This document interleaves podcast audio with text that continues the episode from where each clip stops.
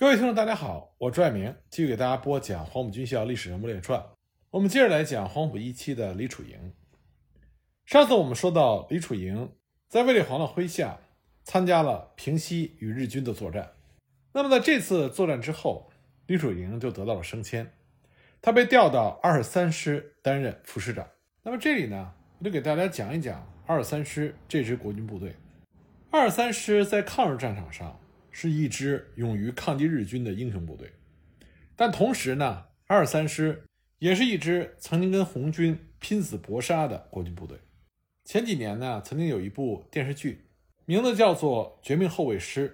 讲的是在长征初期负责殿后，最终全军覆没的隶属于红五军团的红军英雄部队红三十四师的事迹。在那部电视剧中，和红三十四师。屡次交手的强悍对手正是国军二三师，而里面呢，二三师的师长李云杰，则是由老演员李强扮演的，让人印象深刻。国军二三师的前身呢，可以追溯到唐生智军事集团，它的起源呢是湖南陆军第四师的直属工兵营，随着北伐战争的节节胜利和唐生智集团的逐步扩编。工兵营先后被扩编为第四师八旅三团、第八军三师十六团、第八军二师。那么，从营长到师长，这支部队的主官一直是由湖南嘉禾人李云杰担任的。李云杰别号俊三，一八九九年出生于一户贫苦人家，先后就读于长沙陆军小学、武汉军官预备学校、保定陆军军官学校工兵科。是民国初年一位正规科班出身的军事专业人士。从一九二二年起，李云杰就开始追随唐生智，担任唐生智麾下第四师的工兵营长。之后呢，随着唐生智集团的逐步扩大，他也是青云直上，一直做到了师长的位置。一九二八年二月，在新桂系与谭延凯军事集团西征武汉中败北的唐生智集团，被迫接受了对方的收编。其中呢，第八军二师就被抽出，编入了隶属于谭延闿集团的十四军。后来呢，在全国陆军缩编中，十四军被缩编为第五十师，原来的八军二师则被缩编为五十师的幺四九旅。蒋桂战争之后，考虑到它的历史关系，这个旅呢又被单独抽出，改编为独立第三旅。这个时候，唐生智和新桂系军事集团都已经解体。作为依附于蒋介石军事集团的一支非嫡系部队，摆在旅长李云杰面前的是一条前途未知但又充满机会的独立发展的道路。所以李云杰呢，就抓住了发展是第一要务的核心思想，乖乖服从蒋介石的调遣，半年之内三亿访地。一面呢，他又不断的提拔自己的家和老乡，所以呢，独三旅逐渐获得了李家军的外号。一九二九年十二月，唐生智举兵反蒋，可是李云杰的独三旅作为唐生智的旧部，却没有响应。蒋介石对李云杰的表现非常的满意，就嘉奖了一个新编二十一师的番号给他。次年十月，蒋介石集结兵力，对江西红军发起了第一次围剿，新编二十一师也被调到江西参战，并被授予了二十三师这个正规的番号，下辖两个旅、六个团。在七十七师收复吉安之后，二三师呢就奉命接防吉安、吉水，从西线封锁赣江。在之后的三年里，二三师一直把守着吉安和吉水。蒋介石为了拉拢李云杰，又提拔他作为二十七军军长。实际上呢，二十七军只下辖二三师这一个师。尽管并没有怎么参与对湘赣苏区的进攻，但是当时红八军军长萧克。在给上级的报告中，还是评价说，李云杰的二十三师是湘赣苏区周边国军中战斗力最强的一个师，和他媲美的只有湘军二十八军十五师和粤军独立第二旅。一九三三年夏，蒋介石就发动了对红军根据地的第五次围剿，包括二十三师在内的赣江以西各路湘军的杂牌师，都受到湖南省主席何键的第四路军的节制。不过，出于保存实力的目的，李云杰虽然拿着何键发的军饷，却是出工不出力。只要红军不来打他，他就蹲在碉堡地带，绝不向前推进一步。一九三四年二月，萧克率领红十七师北上破击南浔路的时候，李云杰也只是派出了两个团，装模作样的应付了一下。那么，一九三四年十一月，红一方面军的主力向西转移之后，蒋介石呢就立刻责成何键，将湘军和粤军薛岳部等其他非嫡系部队组成了追剿军，分六个纵队向红军展开了追击。那么，其中第四纵队就是由二三师和二八军十五师混编的，并且由李云杰担任纵队司令，取到贵阳、嘉禾、宁远。跟在红军的后面进行追击，就这样呢，李云杰的二三师就和负责殿后的红五军团红三十四师发生了激战。那么这里呢，我再给大家多讲一讲关于红三十四师。红三十四师的全军覆没，这是红军战史上非常悲壮的一幕。在中央红军的二万五千里长征途中，整师的全部损失只有红三十四师这一个师。红三十四师呢，隶属于红五军团。当时中央红军三大主力：红一军团、红三军团和红五军团。在到达陕北之后，随着董振堂战死于高台县城，红五军团这支英勇的红军部队基本上损失殆尽。在新中国建立的时候，中国人民解放军高级将领中，出身于红五军团的屈指可数。但是红五军团。对于红军的贡献和作用是巨大的。红五军团是出自于宁都起义，是由起义部队西北军二十六路军改编而来。在红五军团成立之后，我们从史料记载中可以清楚的看到，中央红军的战力提升了很多。毕竟，作为之前西北军二十六路军的红五军团的官兵，曾经得到过非常正规的军事训练，所以他们的军事素质。普遍比较高，也正因为如此，红五军团经常被用在战场上最关键的地方，也就是战斗最激烈的地方。那么，曾经有一种说法，说因为红五军团来自于起义部队，所以呢，他们就被故意的消耗掉了，以至于到达陕北之后，红五军团所剩寥寥无几。但是这种说法呢，并不完全正确，因为红五军团它的确战力很强，而红军。又经常会处于生死存亡的紧要关头，那么在这种时候，肯定会把战力很强的红五军团用到最关键的地方，而这种关键的地方往往就是恶仗和血战，所以红五军团的迅速消耗也就不足为奇了。我们在读红军战士的时候，要有一个清醒的认识，那就是不管红军在具体的作战中取得什么样的巨大胜利，他都没有办法改变。红军在全局上是处于绝对的劣势。中国共产党所领导的红军和红色根据地是以地方割据，那么割据的这些地区也不是富庶的地区，来对抗当时已经统一全国的国民政府。从各方面来讲，双方在实力上都是有着明显差距。所以，红军时期在大多数的情况下，红军首先要考虑的是生存，而不是发展。而长征，这更是关乎于中国共产党红军生死存亡的关键时刻。很多人都知道，中央红军长征最惨烈的一仗，就是突破国军的第四道封锁线，也就是湘江封锁线。那是在一九三四年十一月，刚刚进入长征的中央红军来到了湘桂边界。那么这里呢，有着从湖南道州进入广西灌阳的。四道关卡，分别是清水关、高木关、永安关和雷口关。对于八万中央红军来说，湘桂四关就像是四道鬼门关。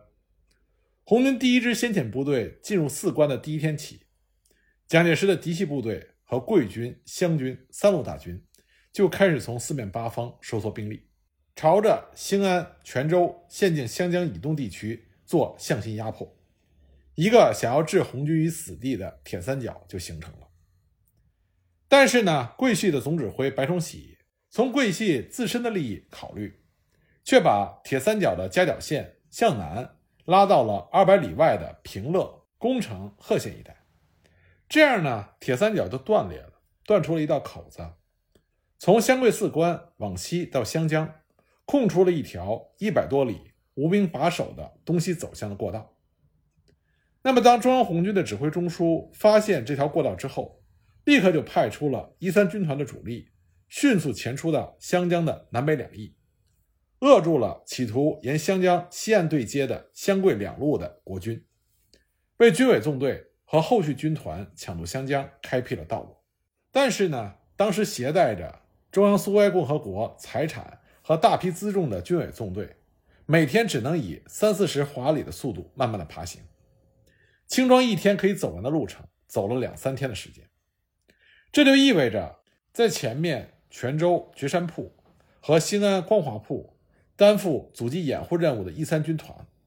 和在后面负责殿后的红五军团。将要面对来自国军的巨大压力，而其中最危险的就是负责断后的红三十四师，因为红三十四师随时都有可能被国军切断和包围，导致全军覆没。从长征一开始呢，红三十四师就一直在红军的尾部与追击的国军进行交战。当然，红三十四师的主要对手就是周浑元纵队。当他们刚刚击退周浑元纵队的攻击，得到短暂休息的时候，红三十四师的师长陈树湘、师政委程翠林，他们就接到了从红五军团军团部发来的紧急通知，要求他们立刻到军团部接受重要的任务。等他们来到红五军团指挥部，在这里等候他们的是红五军团军团长董振堂，还有就是原来红军的总参谋长，后来被博古。贬到红五军团当参谋长的刘伯承，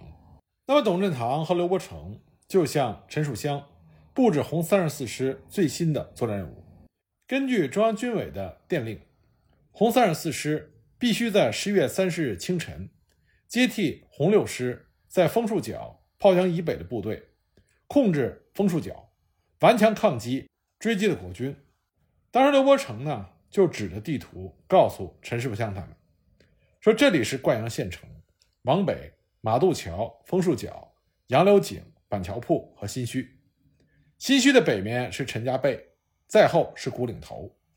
这里呢是中央纵队和后续军团必经之路。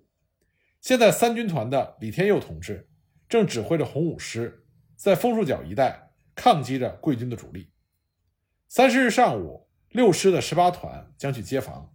而你们呢，则应在三十日下午。赶到枫树角以北、新墟以南的地域接替十八团，那么陈树湘他们保证一定会完成任务。不过刘伯承再次叮嘱他们，战场上情况瞬息万变，战争不是教条机械的指挥，你们必须在明确任务之后，要灵活处置各种意外的情况。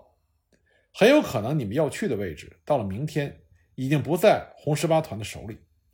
但是不管他们退守在何处。你们都不能让敌人进到新圩。那么，董振堂又补充说，朱德在后来又下了一道死命令，要求红三十四师以最坚决的作战，哪怕是战到最后一个战斗人员，也必须完成任务。如果被国军切断的话，可以考虑返回湘南发展游击战争。由此可见，红三十四师将要面对的形势是多么的凶险。那么，当红三十四师接受任务的时候，在场六个人。董振堂、刘伯承、红三十四师师长陈树湘、政委程翠林、一团团长韩伟、一团政委侯忠辉，这在场的六个人中，陈树湘、程翠林、侯忠辉三个人在湘江东岸战死。一年之后，红五军团军团长董振堂牺牲于高台县城。最终活到新中国建立的只有刘伯承和韩伟两个人。那么就在红三十四师接受任务、开赴作战区域的时候，战场局势已经发生了重大的变化。担任阻击任务的红三军团五师，在灌阳新圩以南的杨柳井、板条铺一带的阻击阵地，已经被贵军逐个攻占。红五师已经被迫向新圩附近的炮楼山退却，而红十八团因为受到国军的袭扰，也没有能够按照指定的时间赶到新圩接防。那么，桂军的两个主力师已经抢在红三十四师之前，通过了枫树角地区，并且继续向板桥铺新圩推进。按照既定的路线，红三十四师前往新圩以南枫树角地域接防，这就意味着他们正好闯入了浩浩荡荡正在北进的国军的阵营之中。而与此同时呢，另外一股国军也从背后杀了过来。这种突如其来的战场形势的变化，并不是因为在之前担任阻击任务的红三军团五师作战不利，而是因为双方在军事实力上的绝对差距所导致的。为了保卫中央纵队和红军主力向湘江前进的通道，确保左翼的安全，当时红三军团第五师师长李天佑、政委钟赤兵奉军委的命令，率领十四、十五团和军委炮兵营三千九百多人。赶到新圩阻击国军，阻击阵地呢选在了新圩至排布江之间约八公里长的公路两侧的山头上。这里距离灌阳县城七公里，距离红军向湘江前进的通道最近点大桥村五公里，最远点卤水村不足十公里。这是贵军想要抢占湘江的必经之地。那么第五师得到的命令是不惜一切代价，必须坚守三到四天。在红五师到达作战区域的当天下午，红五师的先头部队就和国军的侦察连遭遇。红军当时主动出击，打退了国军，并且追击到了枫树角附近，在周围的山头构筑了工事，准备迎击国军。二十八日上午，国军在炮火的掩护下，向红五师的前沿之地发起了进攻。当时，红五师的红军战士沉着应战，以密集的火力封锁公路，大量的杀伤国军。到了下午四时，国军向红军阵地的侧后迂回，红军前后受敌，损失很大。前沿阵地山头上的一个排只剩下了一名战士。当天晚上，红军被迫后撤到了公路两侧最高峰的平头岭和肩背岭一线阵地。二十九日拂晓，国军出动了飞机，狂轰滥炸，由班排进攻改为整连整营的猛烈进攻。红军和装备精良、数倍于己的国军英勇战斗，打退了国军一次又一次的进攻。很多阵地上的红军是全部壮烈牺牲。到了午后，红军交替掩护，且战且退，在板桥铺附近的虎形山构筑了数层工事，集中兵力死守。那么战斗也是越来越惨烈，在数公里长的战场上，硝烟弥漫。在两天的阻击战中，红五师付出了惨重的代价，师参谋长胡震和十四团的团长牺牲，十四团政委、十五团团长、政委身负重伤，两个团的营连干部大部分伤亡，损失了一千多人。到了下午四点多钟，红五师接到了撤退命令，就把防务交给了红六师的红十八团，迅速赶到兴安抢渡湘江。那么红十八团仓促接防之后。在新圩南面的南木村附近山地构筑工事，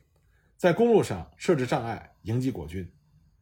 那么国军的攻势是势在必得，所以十一月三十日上午，国军预备队全部投入战斗，红十八团和国军展开了浴血奋战。但是终因伤亡过重，敌我力量悬殊，所以被迫后撤。到了十一月三十日中午，红十八团在陈家背一带被国军包围，大部分都牺牲了。但红三十四师这边。并没有得到准确的战场情报，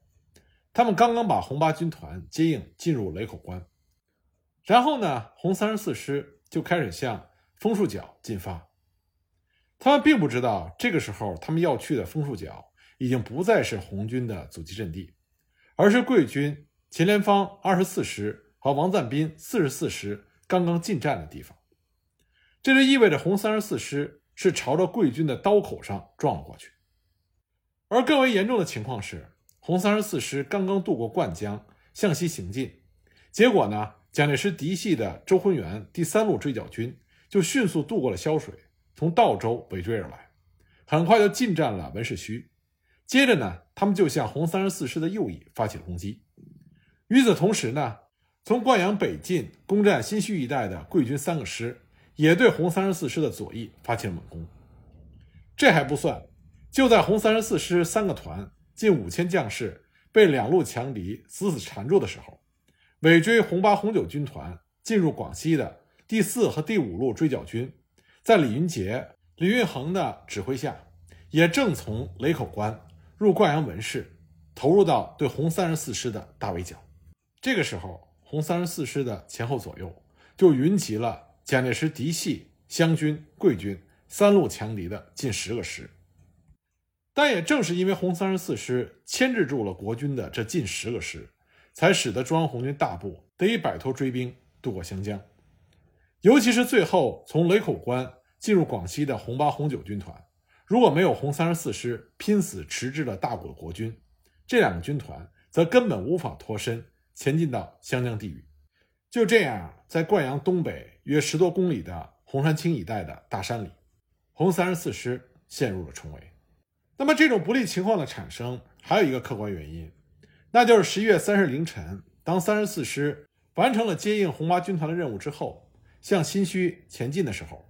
他们在灌江浮桥上遭遇到了桂系空军的轰炸，当场就伤亡了二百多人。当国军的飞机飞走之后，红三十四师整理队伍继续前进，这就已经耽误了近两个小时。不过，即使耽误了这两个小时，只要前进路线正确。红三十四师仍然可以准时赶到新圩炮罗山一带，接替红十八团的防务。那样的话呢，不仅可以解除红十八团被国军围攻冲散的困境，红三十四师本身也能够甩掉部分的国军，和红十八团一前一后抢渡过湘江。但很可惜，地图上的一条直线又使他们走错了路。这条地图上的直线从地图上看是直的，但是沿途。都是峡谷、峭壁、羊肠小道，甚至还要翻越海拔一千一百多米的观音山。那么，当红三十四师从观音山下到洪水清险要山路的时候，国军已经从四面八方围了上来。可就在这样的情况下，中央军委仍然发来了急电，再度命令红三十四师取到桂军已经攻占的杨柳井、大远，转向白鹿原前进，而后呢，从界首之南图射过湘江。这又是一条只根据地图产生的直线。国军已经从四面八方涌来，红三十四师被强大的桂军和周浑元指挥的第三路追剿军完全的缠住。在观音山一带几座险峻的山头上，红三十四师抗击着十倍于己国军的进攻。到了当天晚上，红三十四师三个团会合，趁着夜色向新圩转移的时候，他们发现。原来全师将近五千的官兵已经减员到了两千多人，但这只是红三十四师悲壮谢幕的开始。那么红三十四师之后的命运又将是如何呢？我下一集再继续给大家讲。